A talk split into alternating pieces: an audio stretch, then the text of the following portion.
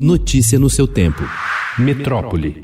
Com duas doses você vai a 90 e tantos por cento, com uma dose vai a 71%.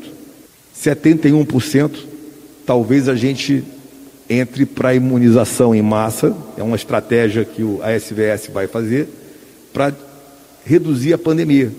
Talvez o foco seja não na, na, na imunidade completa, e sim na redução da contaminação. E aí a pandemia diminui muito, podendo aplicar a segunda dose na sequência, aí você vai para a imunização de, de 90 e, e tantos por cento alto.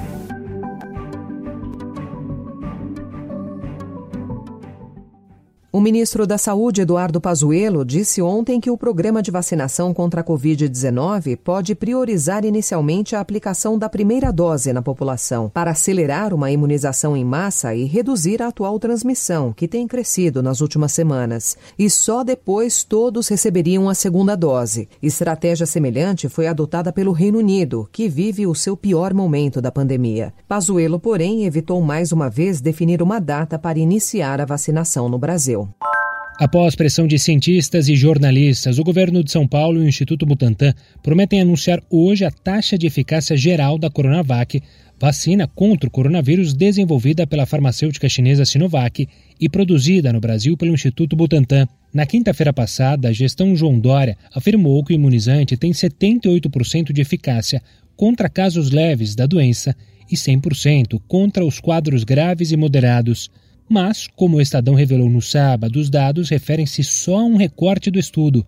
A eficácia geral, principal indicador da pesquisa e que considera toda a amostra de voluntários, não foi revelada e deve ficar em patamar inferior, segundo disse a reportagem o infectologista Esper Calas, professor da USP e é coordenador do Centro da Pesquisa da Coronavac no Hospital das Clínicas.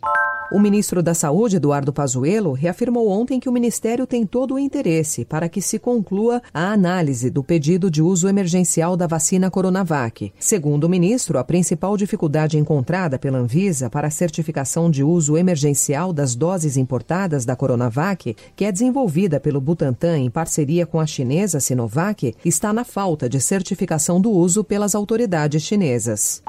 A média diária de mortes por Covid na primeira semana epidemiológica do ano, de 3 a 9 de janeiro, no estado de São Paulo, foi 49% maior que a da última semana epidemiológica de 2020, de 27 de dezembro a 2 de janeiro. Segundo dados representados ontem pelo governo paulista, o índice é o maior registrado desde o final de agosto. Na primeira semana de janeiro, foram 213 óbitos diários em média, antes 143 registrados na última semana de dezembro. Notícia no seu tempo.